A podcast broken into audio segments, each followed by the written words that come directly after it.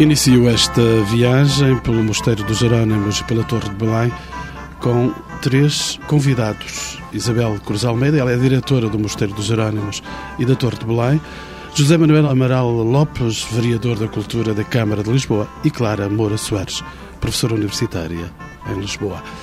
Isabel Cruz Almeida, deixe-me entrar na sua casa.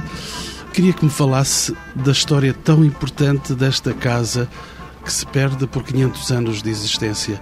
Esta casa, de facto, teve um papel muito importante na Lisboa de então, e podemos dizer que nessa altura a Lisboa era também o lugar da partida dessa grande aventura que foi Ventura e um trabalho científico muito bem desenvolvido por Portugal e que tornou Portugal, de certa forma, o país europeu que se destaca no contacto com os outros mundos e com as outras culturas. E a Europa transforma-se e o mundo transforma-se, dado esse grande contributo. Portanto, estas praias de Belém, estamos à entrada do mosteiro. As praias que vinham até aqui mesmo, digamos que a tocar no mosteiro que se ergue. Exatamente. E que, aliás, é bem lembrado até pelo Paulo Camões.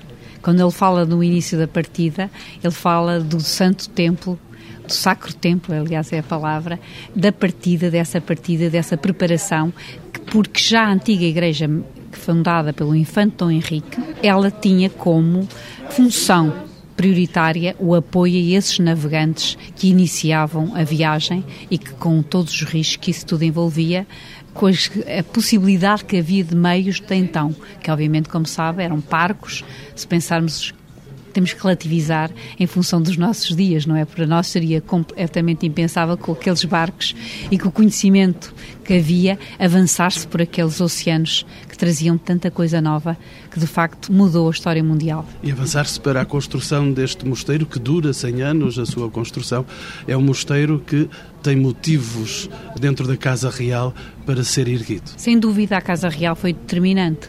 Dom Manuel, quando quer erigir este monumento, aliás, as, todos os pedidos junto ao Vaticano são antes da viagem do Gama, porque muitas vezes as pessoas estão convencidas que a razão foi a viagem de vasta gama, não. É vontade real e ele quer ter aqui o seu túmulo régio. Repara, Panteão Avis era na batalha, ele quer encetar o Panteão Avis Beja e, portanto, é o seu túmulo real que é a grande causa para que ele queira construir aqui este mosteiro. O túmulo real dele e, e da família de Avis. Só depois. Da Avis não, Beja, Avis Beja, Avis Beja. Portanto, que ele só depois, mas a vontade inicial é o seu túmulo. É o seu túmulo é que está na determinação. E depois, obviamente, continuar todo o trabalho que já havia sido feito pelo Infante, que era esse apoio a todos esses mariantes que daqui partiam, para além, portanto, que é suporte religioso, e depois outros que obviamente retratavam e espelhavam o seu próprio poder real. É por isso que ele se atira para este lugar. É um lugar sagrado, já por uma igreja que estava construída, e coloca aqui toda a sua devoção que ele tinha também, tanto quanto sei, à própria Virgem Maria. Sem dúvida. Temos que pensar que a Lisboa de então vai se debruçar sobre o Tejo. Aquela velha Lisboa vai se começar a debruçar sobre o rio porque isso era o grande destino de Portugal. E, portanto, o próprio Palácio Real vem para o que nós chamamos hoje a Praça do Comércio. Não com este palácio, porque o outro foi destruído com o tremor de terra, mas obviamente é ali. E Belém, a parte mais ocidental, vai continuar nesse projeto, sempre tudo perto do rio. Portanto, Lisboa dialoga profundamente com esse rio. Eu penso que uma das coisas muito bonitas e de quem está de fora dos Jerónimos é sentir que estamos face a um edifício de grandes proporções, em que nem se tem a noção da altura, mas ela obedece às escalas do gótico, mas sentimos sobretudo é a horizontalidade, que é como que um enorme edifício que se espraia ao longo da praia e que faz um diálogo íntimo entre o rio e o edifício. E que é sublinhado por aqueles motivos que nós sabemos, as cordas e os outros motivos zoomórficos ou botânicos, que como que sublinham esse diálogo íntimo. Diálogo feito entre o mar, as descobertas, o regresso dos frutos das descobertas Exato. e o deixar ficar para a história esta marca da primeira globalização. E repare, quando me estava a falar há bocadinho Nossa Senhora, sem dúvida, mas é Nossa Senhora de Belém. Repare que esta parte tinha o nome de Rastelo, era o velho nome. E é exatamente por causa dessa ideia do nascimento de Cristo. Tanto que a primeira pedra é posta no dia de Reis, no dia 6 de janeiro. Ora bem, dia dos Reis. Dia dos Reis. E porquê? O que é o Dia de Reis? É uma manifestação da Epifania, é a revelação de Cristo ou de Deus ao mundo. Portanto, essa aceitação que esse Cristo é efetivamente o Deus. Ora bem, isso tem a ver com exatamente esta zona deixar de ser conhecida por Rastelo e passou a ser conhecida por Belém. E a dedicação desta igreja é a Nossa Senhora de Belém. Daí essa Nossa Senhora que se vê naquele portal de aparato virado ao Tejo, que tem o vaso de que recebe esses presentes dos Reis Magos. O portal axial, que é o portal principal, é o portal que tem o escudo de Portugal, que suporta as figuras da Natividade, isto é, a Anunciação, a Nossa Senhora, a Natividade em si, o presépio, e depois os Reis Magos oferecendo ao, ao menino os, os presentes. Doutora Isabel Cruz Almeida, vamos já entrar dentro dessa sua casa. Estamos a contar a história, uma história que não se perde apenas no século XV e no século XVI, mas que tem marcas substanciais já mais tarde, 400 anos depois, no século XIX. Doutora Clara Moura Soares, é professora universitária, interessou-se por esta investigação? Sim, sim, com certeza. A minha tese de doutoramento foi justamente sobre esta etapa do Mosteiro de Santa Maria de Belém, portanto eu tratei sobretudo o século XIX e as novas vivências que estiveram associadas ao monumento nesse novo período, portanto temos que recordar nesse século um momento crucial, uma data crucial correspondente à extinção das ordens religiosas, eh, os Jerónimos eh, constituíram uma exceção, este mosteiro constitui uma exceção, uma vez que o decreto de extinção eh, antecede num ano apenas, mas num ano a extinção dos outros, dos demais mosteiros de, masculinos. No entanto, esse momento foi crucial no sentido de que é dada uma nova vida, uma nova realidade, ocupa todo aquele espaço conventual, sobretudo ligado a uma instituição caritativa, uma instituição também pedagógica, de ensino, a Casa Pia de Lisboa, que acaba por eh, utilizar, uh, usufruir deste espaço conventual, numa altura em que a comunidade hierárquica Jerónimo era já extremamente reduzida. O César da Silva fala-nos eh, meia dúzia de monges, 12, 13, pouco mais que isso. Os tragos, digamos, da exclusão não foram tão grandes dentro da própria ordem? Nem por isso. Verificámos, sobretudo, eh, uma necessidade de se adaptar eh, os espaços do mosteiro a uma nova realidade. De qualquer maneira, os monges tiveram estes 400 anos e não foi impune a passagem deles. Eles deixaram também sinais dessa passagem.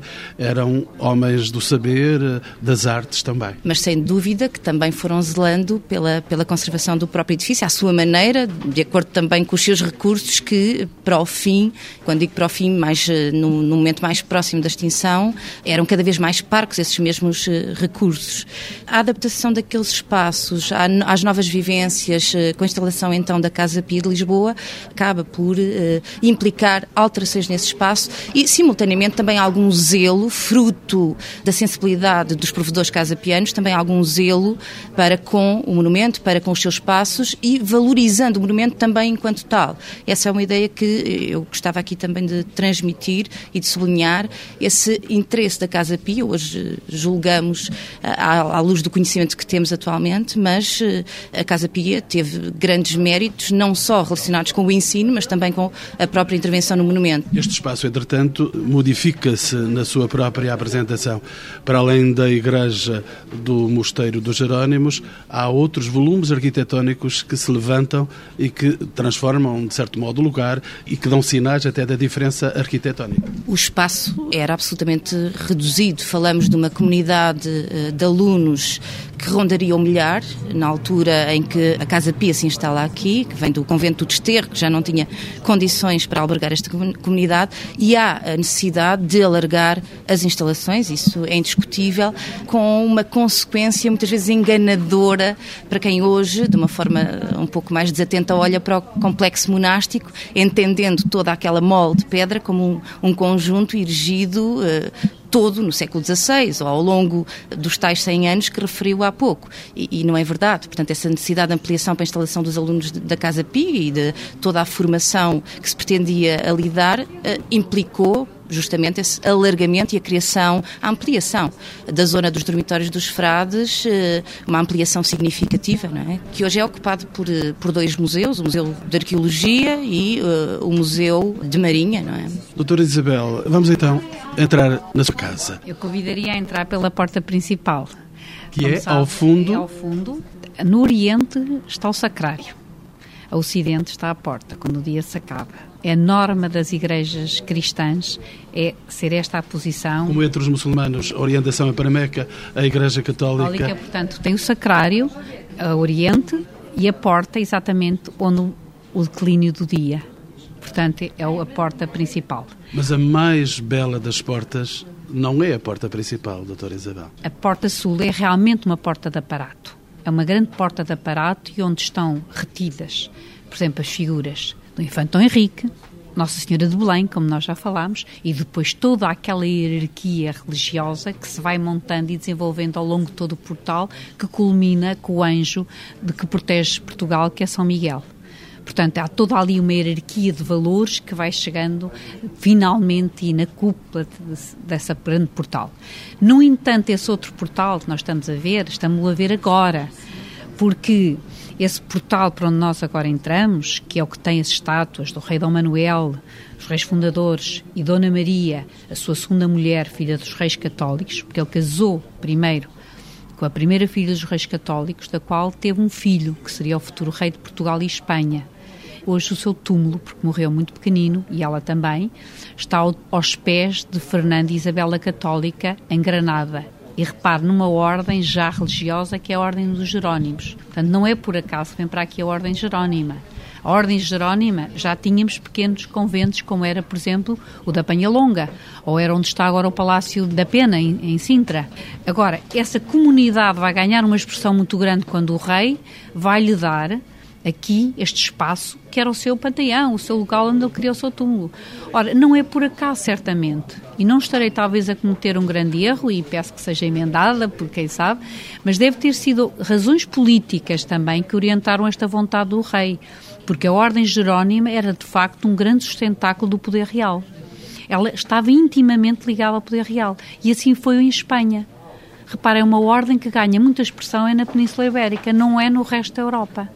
Ela nasce no século XIV no norte de Itália, não tem expressão praticamente nenhuma e é aceite na península com muita força. Ora, Dom Manuel sonhava com essa hegemonia. Repara, o seu filho já tinha sido considerado futuro rei de Portugal e de Espanha. Doutora Clara. Dom Manuel, nos, nos diplomas que redige, revela sempre uma aparente modéstia. Uh, acontece isso no documento em que ele entrega esta casa ainda antes da sua construção à Ordem eh, de São Jerónimo. Acontece também, como se falou há pouco, a propósito do seu túmulo. Ele diz que se quer fazer enterrar na igreja, mas em campa rasa. Portanto, não quer um túmulo magnificente, quer uma campa rasa por trás desta, uh, desta ideia aparentemente modesta, nós, os historiadores, os historiadores de arte, temos feito algumas interpretações que, sobretudo, se relacionam com a projeção que ele procurou dar através dessas palavras, porque ele quer se fazer enterrar em Campa Rasa, mas na Capela Mor, no espaço mais nobre da igreja.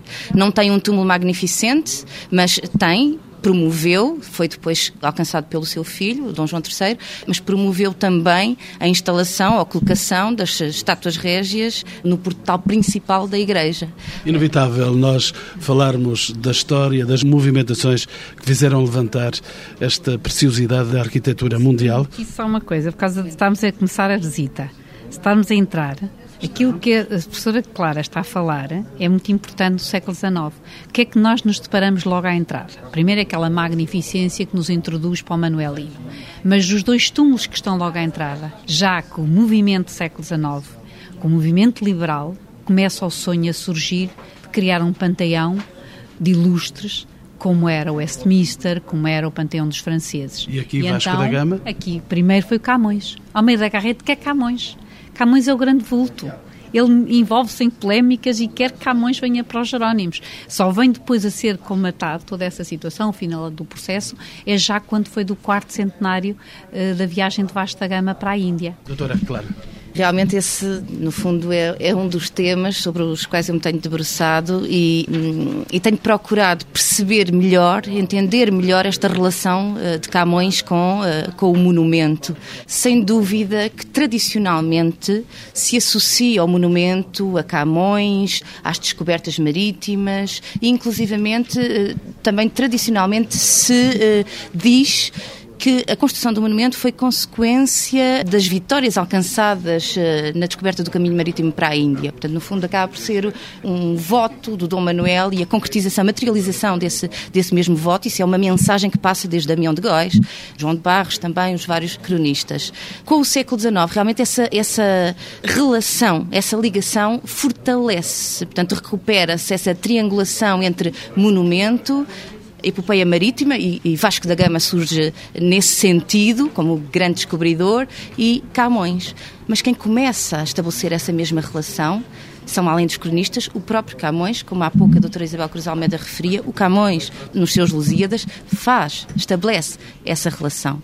E o século XIX, e eu até recuava um pouco atrás ao século anterior, no século XVIII, os ingleses, antes de nós, valorizam este aspecto. É verdade que de uma forma interesseira. Aos ingleses interessava, sobretudo, a Índia, mas uma tradução que foi marcante nessa valorização de Camões, do monumento e também das nossas, dos nossos empreendimentos no, para a Índia foi justamente uma tradução de um uh, comerciante escocês, William Mickle, que em 1776 faz uma tradução para inglês das Lusíadas e que tem uma divulgação extraordinária não só em Inglaterra, projetando a imagem de Portugal, a imagem do monumento e, evidentemente, também de Camões. Doutora Isabel, eu tenho eh, aqui conosco José Manuel Amaral Lopes, ele é vereador da Cultura da Câmara de Lisboa.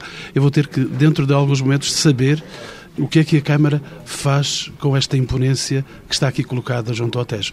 Doutora, vamos tirar algumas fotografias essenciais? Vamos. Eu te convidaria a admirar aquela magnífica abóbada, não é? Com aquelas colunas finíssimas eh, que levaram Reinaldo Santos a dizer que ao entrar nos Jerónimos quase que estávamos a entrar numa gruta marítima em que havia estalagmites e estalactites que uniam uh, essa um, e que davam aquela ambiência que estávamos a entrar num ambiente marítimo.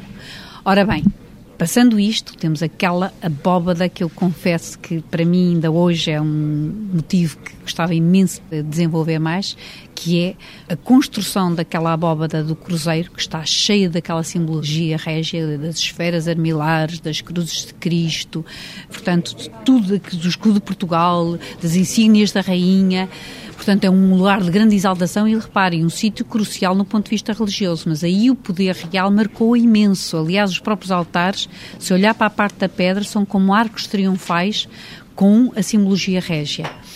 Ora bem, aí temos uma das abóbadas que é talvez um dos grandes sonhos de qualquer arquiteto, que é ultrapassar o maior vão sem suportes.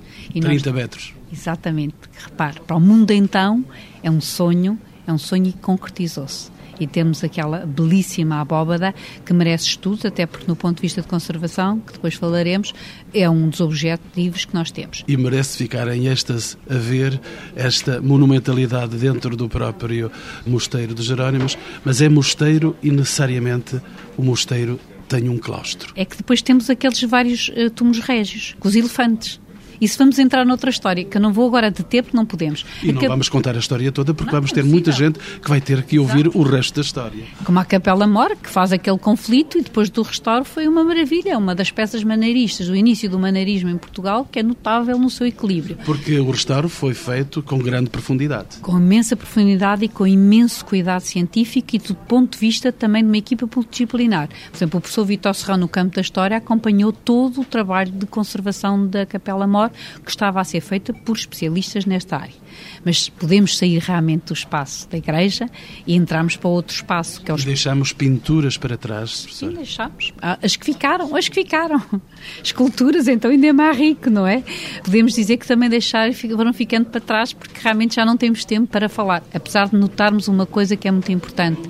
Este convento, como sabe, foi depois francamente roubado e muitas coisas desapareceram, não é? Nós sabemos as descrições da época, esta vintena da pimenta não era só para a construção, era também para o seu recheio.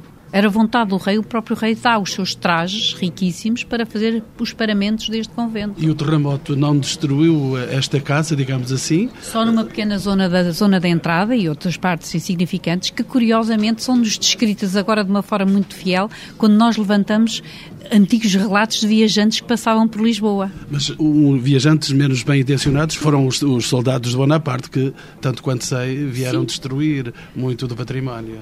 Mas ouça, mas já tinha tido várias ocupações. Por exemplo, as próprias tropas inglesas, quando foi das guerras peninsulares, também se instalaram numa das partes da, que era a antiga hospedaria real. Aliás, os reis gostavam de passar aqui estadias. Eles sabiam dos bons lugares que havia. Sabiam, e este era um falou de que querem ser os monges humanistas. Evidente, eram eles fundamentalmente o santo protetor São Jerónimo, é o que protege os humanistas. Havia uma riquíssima biblioteca. Lembre-se das Bíblias dos Jerónimos, foram levadas.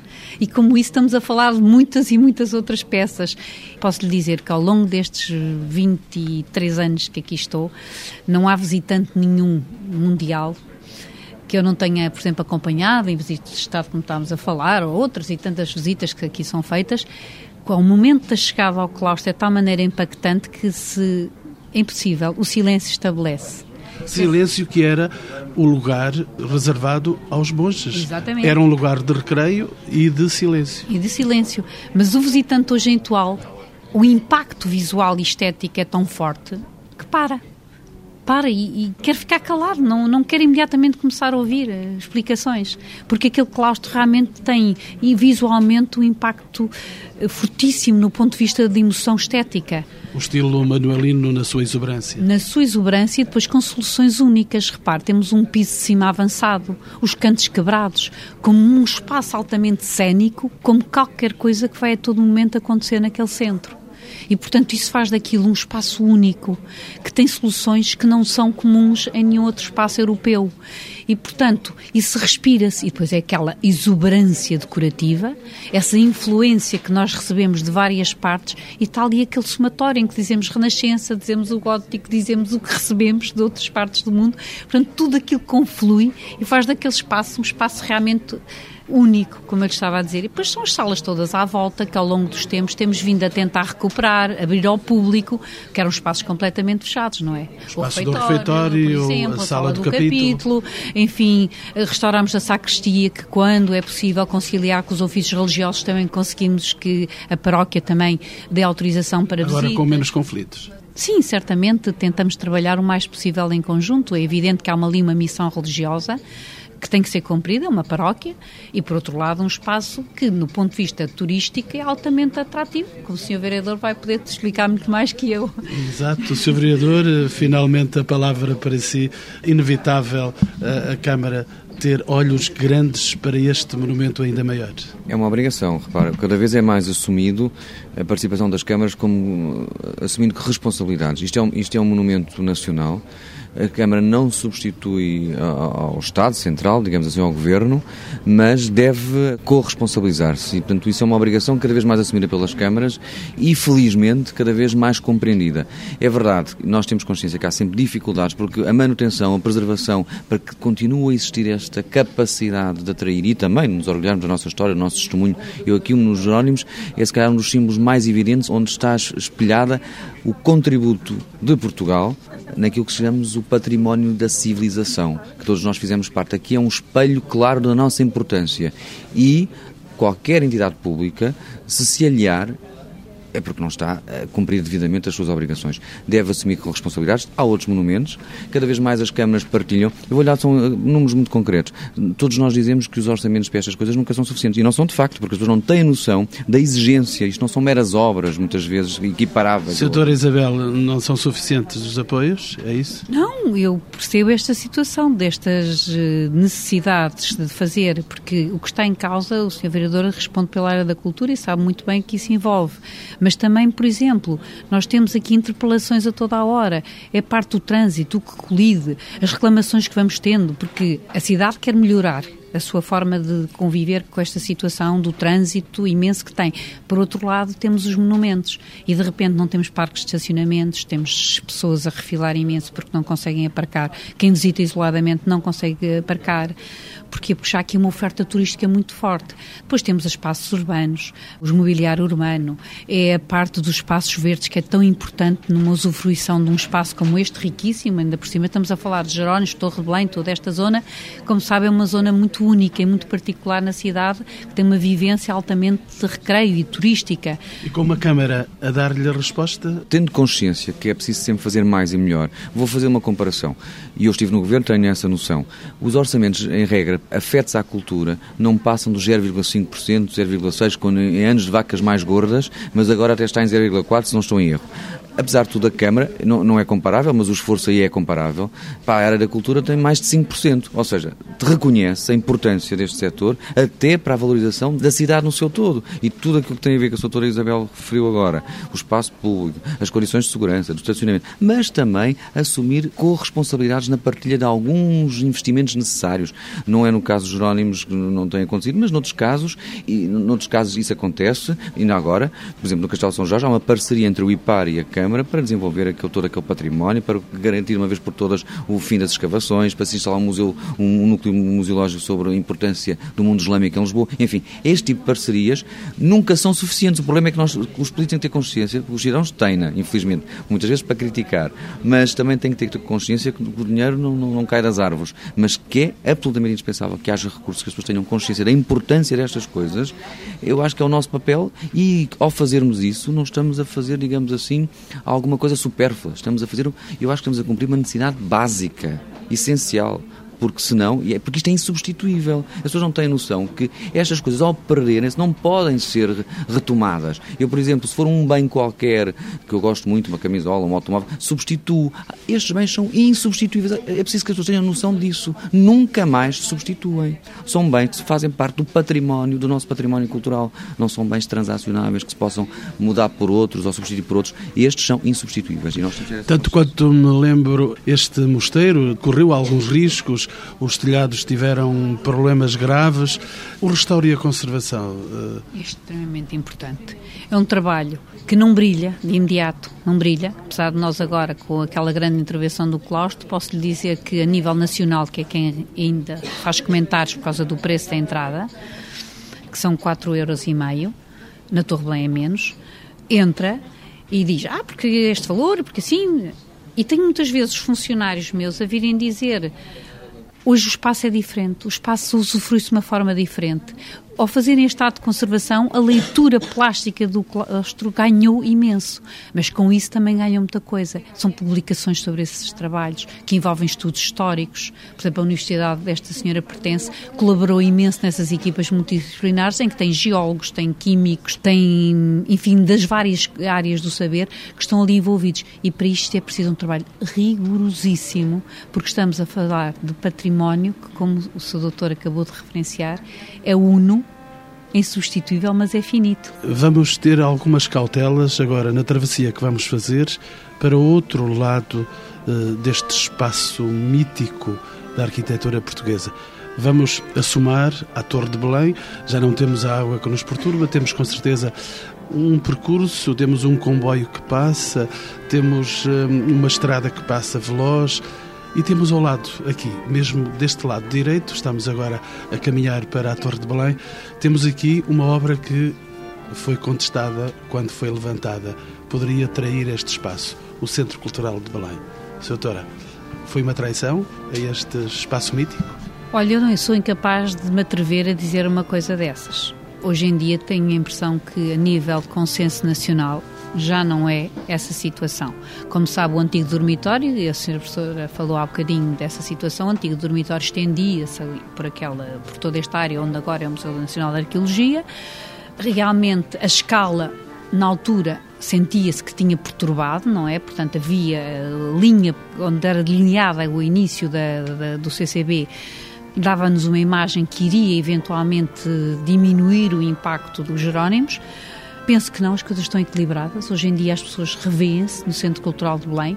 Só quem entra no rio, e aí é que nós sentimos, esse é que nos vem dizer na Torre de Belém, nunca mais puderam ver os Jerónimos. Aquela entrada majestosa de Lisboa, essa perdeu-se realmente entre-se vê-se a torre, a torre bela, lindíssima, como uma entrada nobre da cidade, e depois esse diálogo que havia com os Jerónimos, esse perdeu-se, porque a outra a triangulação era com a Capela São Jerónimo, da qual eu também tenho responsabilidades.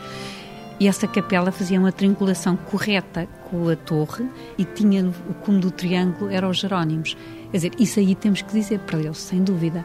Agora, por outro lado, temos um serviço que tem tido uma mais-valia significativa no trabalho cultural de Portugal e de Lisboa. Isso aí, sem dúvida nenhuma. O Centro Cultural de Belém foi, ocupou um espaço muito importante e que era absolutamente necessário desenvolver-se. Isto é a minha leitura e não sei se as pessoas estão a... O vereador da Cultura da Câmara de Lisboa tem mesmo essa opinião. Tenho, aliás, a história demonstra... Um espaço ganho para a cidade. A história está cheia desses exemplos. Nada é, imu, nada é imutável. Né? O homem não constrói uma cidade para ser um museu permanente. Há que preservar às vezes cometem-se erros, as coisas são polémicas, as opções são todas, é, faz parte da natureza humana, há sempre diferentes possibilidades de se optar. Agora, a cidade é um espelho, espelha as diferentes épocas, as diferentes intervenções, aquilo que se acrescentou, aquilo que se diminuiu. Enfim, é uma polémica que na altura fazia algum sentido. Se fosse possível, se não houvesse outra, se a vida não mudasse, a vida do século XXI é diferente do século XIX, do século XVIII e por aí fora, eh, as coisas, eu choca mais terem construído ali eh, a existência de um caminho de ferro que faz uma barreira. Mas na época em que foi construída também era o retrato da sociedade de então e das necessidades de então. Se fosse hoje, eu acho que aí já tínhamos uma consciência maior de que era um prejuízo maior, ou então encontrar-se outra alternativa, se calhar mais cara, subterrânea, etc, etc. Aí acho que a perda é maior. Esta relação com o rio tem uma barreira difícil de transpor e quando não, ela não existir, e depois também as vias de onde, onde passam os, os, os carros, mas a solução alternativa hoje em dia é muito difícil. Professora Clara, este monumento não está mais aqui? Eu julgo que não. Eu estava a ouvir as intervenções. E realmente eu recordava-me da imagem que o monumento teve antes das intervenções do século XIX. Eh, e foram essas intervenções também que eh, lhe deram esta imagem isolada através de uma intervenção higienista que implicou a demolição de uma série de construções, nomeadamente as mercearias da Dona Catarina, do Infante Dom Luís eh, e outras construções, outras habitações que se situavam muito próximas do mosteiro. Portanto, e que foram demolidas justamente com essa intervenção do século XIX.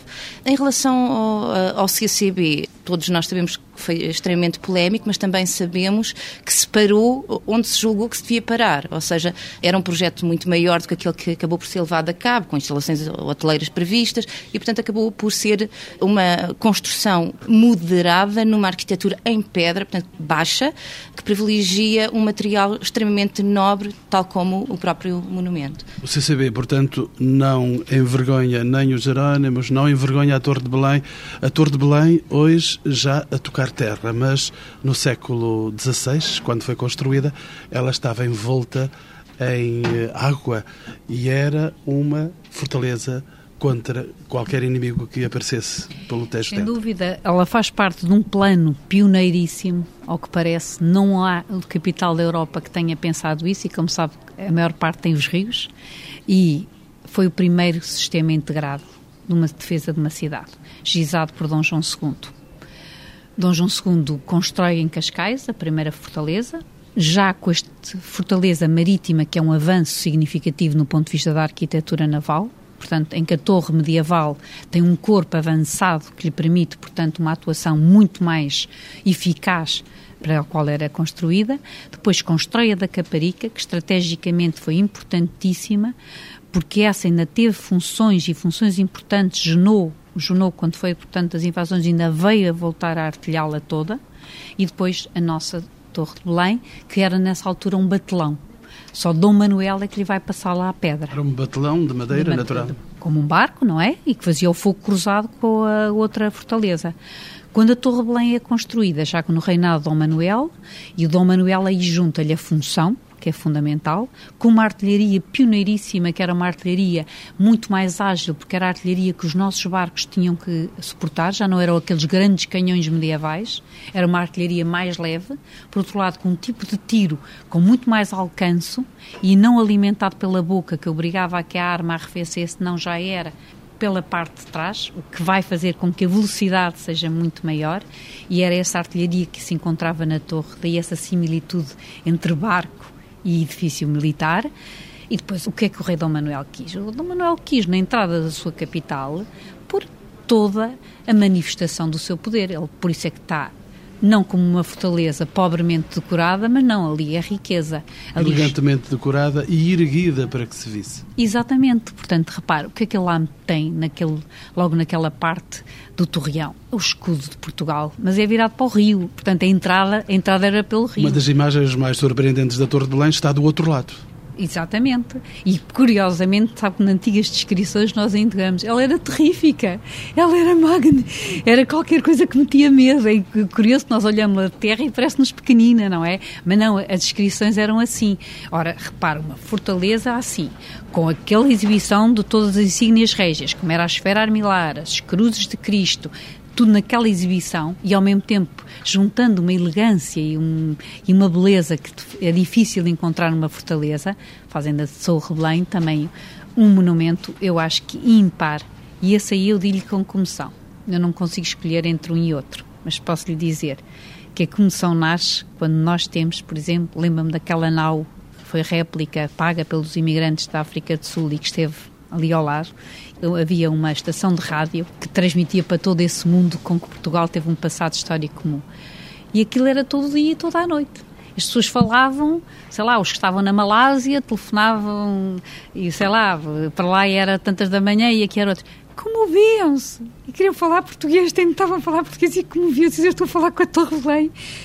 Repara, eu estou-lhe a dizer, isto parece um bocadinho compungente, mas de facto eu não posso deixar de dizer quanto é isso fortíssima essa referência. E quando nós visitamos esses países e vemos pequenos produtos, é os azeites, é os, os dos pastéis, e aparece a torre, é, eu acho isto, para nós, é realmente temos uma noção bem dessa projeção que Portugal foi no mundo, não é? E ainda que hoje continua a ser através dessas múltiplas comunidades, alguns de imigrantes mais mais recentes, outras gerações muito mais antigas. A doutora Isabel tem essas imagens continuadas Sim. no seu olhar? Bom, aquilo é depois é uma sequência, não é? A tradição diz-nos que a primeira sala era a do governador da Torre que aliás teve logo o seu palácio, foi construído em 1515, e o palácio em 1519 estava a ser construído, que é agora um edifício que está do outro lado do comboio, a famosa Estrada da Morte, sabe, para as pessoas de Belém ainda lhe chamam a Estrada da Morte, o, o comboio, por essa divisão que fez do Tejo. Portanto, é só do governador.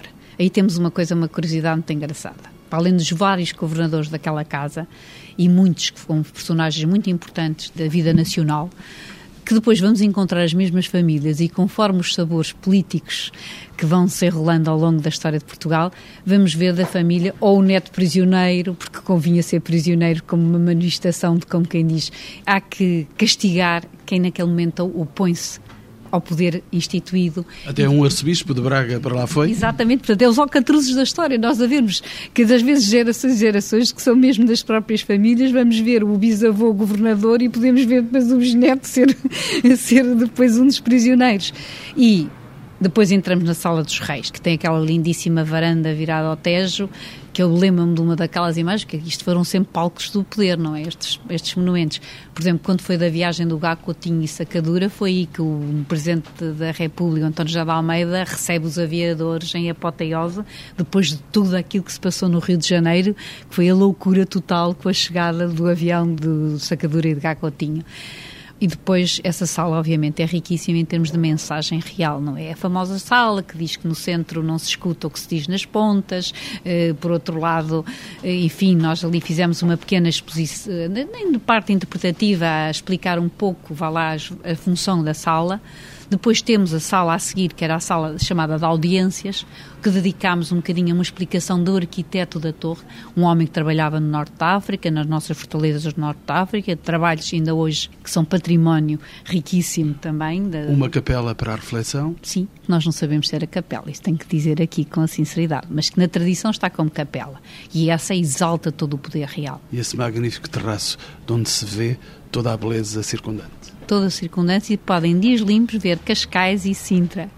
É um sítio lindíssimo, é dos miradores mais bonitos que nós podemos ter, é realmente vermos todo este espalhar e este desenvolvimento urbanístico, o Sr. Vereador pode bem contar, em que os polos o leitmotiv começou exatamente Jerónimos e na Torre Belém, que vão ser os eixos que vão definir o desenvolvimento urbanístico mesmo da Belém 2. Ser vereador, uma torre, uma arma de defesa para o território hoje já eh, esquecido, mas sobretudo um lugar do grande olhar de quem vem de fora. E mais do que isso, é o símbolo é chamado Ex Libris de Lisboa, é aquilo que nos identifica no mundo inteiro, é a Torre de Belém.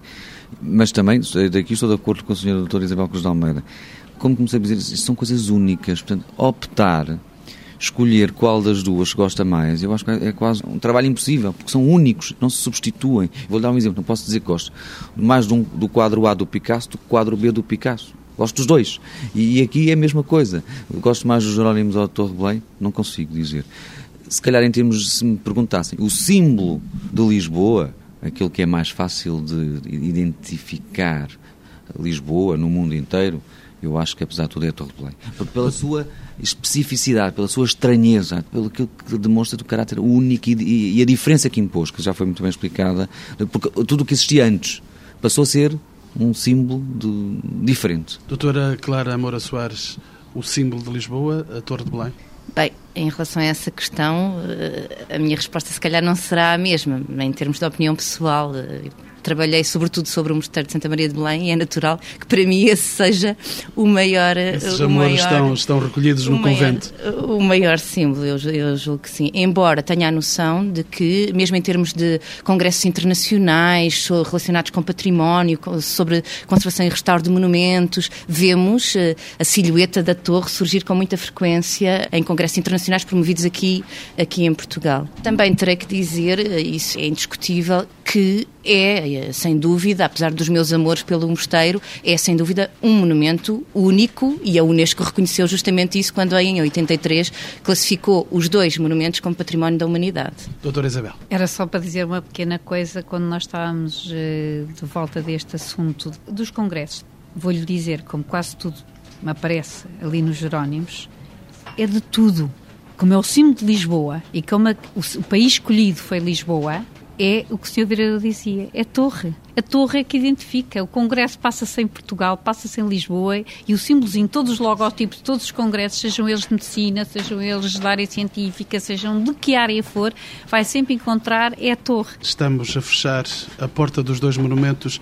Deixem-me saber a última curiosidade que trago para aqui. Vereador Amarelo Lopes, votava... Porque identifica Lisboa, votava na Torre de Belém. Doutora Isabel, já sei dos seus amores. É difícil. Para mim, são os dois. Doutora Clara, já me disse. Eu votei e ainda bem que não temos que votar só num. Votei em sete, porque é o que temos que votar, não temos que hierarquizar os monumentos e, indiscutivelmente, estão os dois dentro da minha votação.